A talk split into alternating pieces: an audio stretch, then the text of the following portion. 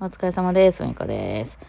はい。あ、あの、オリジナルギフト応募券でたくさんの方から送っていただいてありがとうございました。結果ね、1550枚超えかなんかだったんですよ。いや、すごいなと思いましたけど。ね、えー、なので、まあ、その2000枚っていうとこはいかなかったから、確かね、300枚を超えた人には、なんかこれをプレゼントしますみたいな、あの、ギフトが作れますみたいなラジオ特産のがあったんで、まあ、それをね、応募しておきます。ありがとうございました。たくさんの方に送っていただきまして。いや、本当にいろんな方から送っていただきました。はい、ありがとうございます。さあ、それで今日はですね、えっ、と、何してたかな？朝からちょっと子供連れて出かけて、あの、いや、なんかどっかに行くっていうので出かけて連れてって、朝早いなと思ったから、ちょうどね、コンタクトがね、あの、1年、そろそろ1年経つっていうことで、あの、ほら、1年に1回ね、あの、お医者さんに見てもらわないといけないっていうのがあるじゃないですか、コンタクトレンズってね。1回見てもらうとずっとそれ買える、1年ぐらいは買えるんだけど、みたいな、えー、のがそろそろ来てたので、あ、もう朝も早く出たことやし、じゃあ寄って帰ろうと思ってね、行きまして、で、まあちょっと見にくくなってたんですよね。悪くなってて、まあそんなもんかな、みたいな感じで生きてたんですけど、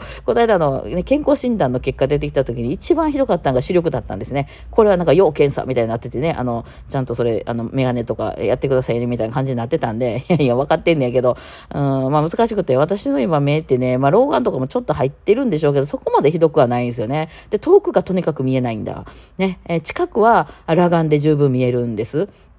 で、遠くが見えないんですけど、ただやっぱ老眼も多少入ってるので、じゃあ遠くがよく見えるメガネをかけると近くが見えなくなります。あの、すごくね、あの、何重にもなってしまって、その、私ほら、配信とかしながら歩いたりするじゃないですか、このラジオトークとかで。このラジオトークの画面が見えへんな、みたいになってしまうわけなんですよ。このね、スマホの画面って私、裸眼が一番よく見えてて、あの、これ、ラジオトーク撮ったりする時もそうだし、あの、私動画編集とかも短いやつだったら全部、あの、スマホでするんですけど、もうそのメガネかけてない状態が一番よく見えてるんですね、近い状態だと。ただその状態だと、あの、駅の案内とかね、こっち、何々線こちらとか、あとはそのほら、あの、電子、あの、切符買う時の、その案内板で何円とか、まああんまり使うことないけどね、えー、どこまで行ったら200円みたいなやつは全く見えません。もうなんなら、ちょっと信号もやばいぐらい見えてません。はい。なので、あの、ぼわっとね、向こうから人が来るな、ぐらいはわかるけど、もうそれが男なのか女なのかも怪しいみたいな感じですね。えー、なので、まあそこはメガネ上げた方がよくて、で、その何年か前に作ったメガネが、まあよく見えるんですよ、これがね。で、それをかけるとですね、遠くまで結構はっきり見えてね、店の看板だったりとか、ね、あの、そういうのよく見えていいんですけど、これやとスマホは見れません。全く見えません。えー、なんですよ。で、なのでまあね、遠近療養みたいなのが本当はあった方がいいのかなとは思うんですが、あの、コンタクトにもそれがあって、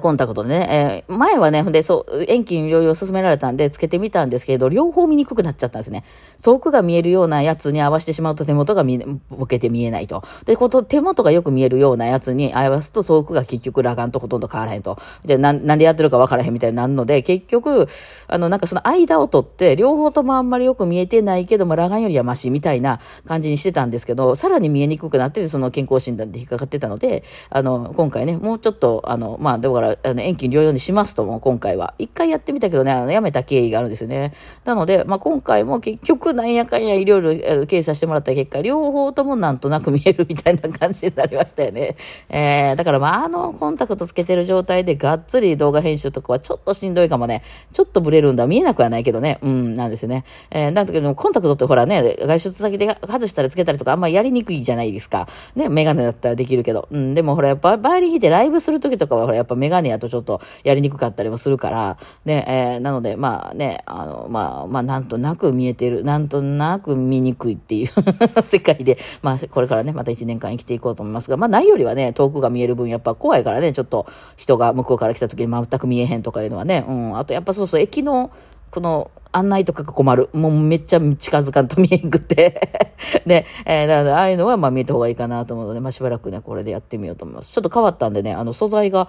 前は何だったんかな？今回これシリコンですとか言ってて、あ、なんか結構前よりしっかりしてるか、なんか太くなった気がするみたいなんでね、ちょっとまあ使ってみてどうかなっていう感じで、また今日からやってみようと思っておりますね。はい。まあ、でね、この、まあ、週末ちょっと東京行かしてもらって、あの、え、前回のその渋谷駅ですって言って渋谷駅の前でちょっと時間あったからね、喋ってた時、実は目の前に、あの、コインロッカーがあってですね、コインロッカーね。まあ、街あるあるなんですけど、でっかいコインロッカーもうほとんど埋まっちゃうんですよね。あの、いわゆるキャ、あの、キャリーが入るような、ちょっと大きめの、あの、キャリーとボスのバッグぐらい入るようなやつっていうのも、すごい少ないから、もともといっぱいで、あの、一番ちっちゃいやつね、ちょっとボスのバッグ1個ぐらい入るようなやつとかは結構空いてた、まあ、時間によっちゃ空いてたりするわけなんですけど、そのね、そこしか空いてないんやけど、キャリーを入れたいお兄さんが目の前に実はいてて、えー、そのお兄さんがまあ入れてどっかすぐ行きはるんかなと思ってたから、私目の前で喋ってたんですけど、入らなかったですよ、やっぱね。その、あの、お尻は入ったんだけど、お尻っていうか、端っこ入ったんだけど、長さがやっぱり足りなくて、あの、扉が閉まらないみたいなことになってたわけなんですよね。あの、横にして結構高いところまでガッて開けて。ででそのお兄さんがずっとそれをギューギューギューギュー押しててですね、いや、キャリー押して無理やろ、みたいなね。え、だから喋りながらめちゃくちゃ気になってたんですけどね、いや、ちょっと IQ 低い感じやで、それと思って、結構10分ぐらい私が喋ってる間、ずっとギューギュー押してはったんですけど、いや、それちょっと無理じゃない。む、むしろギリギリ入ったとしてもパーン開きそうな感じするけどなと思って、なんか東京も結構おもろい街やなって、大阪みたいやなと思って、まあ見てたわけなんですけど、まあまあそんなとこで前は撮りました。はい。さあ、で、えっ、ー、と、まあ東京行った時とかにね、よく聞かれたりするのが、その、えっ、ー、と、まあ、私、一回行くと、その非公開と、まあ、それに付随して最近ね、まあ、レッスンみたいなことやったり、まあ、今回はそのグループレッスンみたいなね、ちょっと、あの、なんだっけ、あの、不読み会みたいなやったり、あとはその、前後にアレンジ講座とかつけたりとかして、まあ、あの、やってきましたよね。そう。で、あの、そういういろいろ合わせて、まあ、ちゃんと稼いで帰ってくるというふうになったわけなんですね。まあ、あの、本当に、えー、いい感じで、その、行く、行く会があるなっていう、その、なんていうんですかね、やっぱこういうのって、ミュージシャンとかって、その、行っただけで嬉しいみたいなあったり東京でやりたいとかね、あとはその、なんていうんですかね、その東京でやりましたっていう、あの、なんていうその実績が欲しいみたいな。まあそういうことも多かったですね。そういう場合は別にもうお金儲からなくてもいいわけですよ。例えばその普段は違う仕事やってて、その何ヶ月かに一回東京でやってくるっていう、まあそのね、ああの、経緯が欲しいというのやったら別にそこでその、例えば多少赤字になっても行くわけじゃないですか。でも私の場合はこれをもうこれを仕事にしているので、まあその行った分だけちゃんと儲けて帰ってきましたよがないとちょっといけないわけなんですね。ってなってくるとやっぱ人が一人動くとなると、そ少なくともやっぱその新幹線代東京から行って帰って3万ぐらいですね。あもちろんそのなんかいろいろあのセットにしたりとか、あの、プランにするっていうのはあるんですけど、まあ私もこうコロコロ変わるので、まあね、そういうのじゃないのにしてるんですけど、で、ホテルもね、最近もうちょっと1万円では泊まれませんよね。平日やったら泊まれるんですけど、まあ1万万5千円からですよね。ちょっとええとこやったら、ええとこっていうか別に普通のホテルなんですけど、シングルの。まあ2万円ぐらいで、あの、時期によっちゃもっと3万ぐらいかかってきますよね、最近ね。えー、そんな別になんとかそのアパホテルみたいなとこででもですよ。うん、なんですな、なので、まあ人がそれだけ動くと、それだけでまあ5万とか行って帰ってホテル代込みやったら5万ぐらいかかってしまうわけで、これがね、そのライブをしませんかみたいな話をね、よく聞いて、ライブ聞きたいです、みたいなことになるんですけど、うん、これがね、なかなか収支がね、今のところ合わないんですよね。まあ、少なくとも今、あのね、えー、っと、皆さんからいただいている分、お金っていうのにの別に欲しいですね、私はね。別にその中で、ついでにやっていくって感じはなくて、まあ、一人で引くだけならそれでもいいんですけど、まあ、少なくともちょっとその人を呼ばなかったとしても、まず場所の問題があって、まあ別にその内輪でやるんやったらそういうなんていうの？あの、ああいうスタジオみたいなとこでもね、あの、いいかなと思うんですよ。あの、いわゆるバーみたいなとこじゃなかったとしてもね。えー、そうなんですよ。で、まあ大阪ならそれこそね、私も今までのこの経緯があるから、その、いわゆるその投げ銭だけでやっていいよっていうバーを知っていたりとかね、するんですけど、東京は知らないので、まあ個人的にお願いしますみたいにやると、バーみたいなとこやとやっぱり一回そのライブやらせてもらうと5、6万は少なくとも払わないといけませんね。大きなとこじゃなくてもね、小さなとこでも、その場所、今回夜借りるお金ってことで6万と、ちょっと大きなとことかやったらそれこそ10万とか払わないといけません、会場にね。えー、で、そういうその知り合いがいるみたいなところは、やっぱ私がつてが全然ないし、知り合いもいないので、えー、そこいうとこでやらないかみたいな話もあんまりまあないかったりするのでね、自分で探すってなると、やっぱり、えー、その会場を借りるっていうだけで、まあ、かスタジオみたいなとこだったら1万円とかで行けるけど、ですね。で、まあ、その、えっ、ー、と、例えば私が大阪からね、梅田さんとかを連れていくってなると、その、宿泊費と新幹線代が倍になりますんで、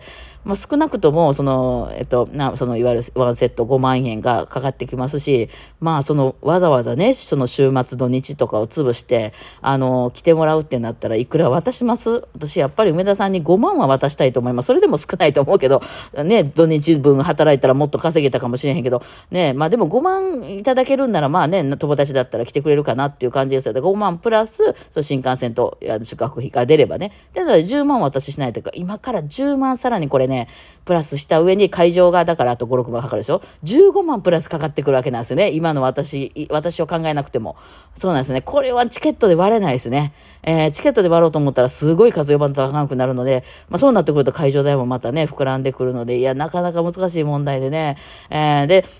だら、なら、あの、もうちょっと安く上がるのは、その現地の人を雇うってことですよね。東京の方とか、まあ何人か知り合いますけど。で、そういうなってくると、それでもやっぱね、その、今まで一緒にやってきてる仲間がいないので、そのね、ずっと一緒にやってきてる仲間とかやったら、あの、もう当日だけ来てもらってわーってやればいいですけど、ちょっと別にやっぱ練習はしたいかなって思いますね。えー、その前の日とかに入って、リハーサル一応ね、だって私が渡すわけやから、えー、その日だけじゃなくて、その前もって練習しといてもらわなあかんことも考えて、やっぱりと、ね、あの、交通費はいらんにしても、まあ5万とか渡さないと、私のために1日潰すわけですからね、えー、って思うので、まあ、その場合やったら、まあ5万とか、プラスそのスタジオとか借りたりするお金ということになってきますよね。で、こういう仲間がね、結構いればいいんですけど、まあ、何人かしかやっぱ知り合いいないし、そこまで普段しょっちゅうしょっちゅうね、えー、やってて、もうそんなって、なんか友達枠でさ、いや、もうふみこさん東京来るんやったらもうただで行きますよみたいな感じの関係性の人はいないから、なってくると、やっぱりまあそのどっちにしたって、あの、プラスやっぱ10万、15万かかってくるっていうふうに考えないといけなくなってくるんですよね。これがなかなかハードルが高いね。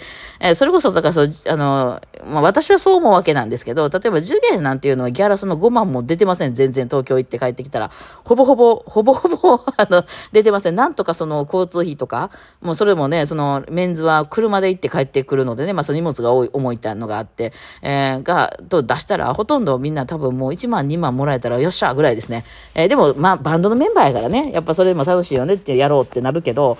これ、知らん人からいきなり頼まれた仕事で1万円でって言われたら、ええー、ってなめさん土日潰して、ね、1万円でって言ったら、ちょっとってなる仕事としてね、やっぱね、その若い子とかでね、やったらいいかもしれないけど、いやなかなかこれが難しいなと言ってね、ここはクリアするのはちょっと課題ですね、これからね。まあ、できるね、可能性があるなら私もぜひぜひやってみたいと思うんですけど、なんかちょっとね、ななんとかこう、あの、その辺が、ちょっと自分らだけでは難しいかな。なんかスポンサーさんみたいな人とかね、ライブハウスうちでとか言ってくださる方がいればまた違うんですけど、いや、難しいしいなと思いますね。はい。ってな感じで、今日はちょっとね、ちょっと 思ったこと喋ってみました。はい。では、お疲れ様でした。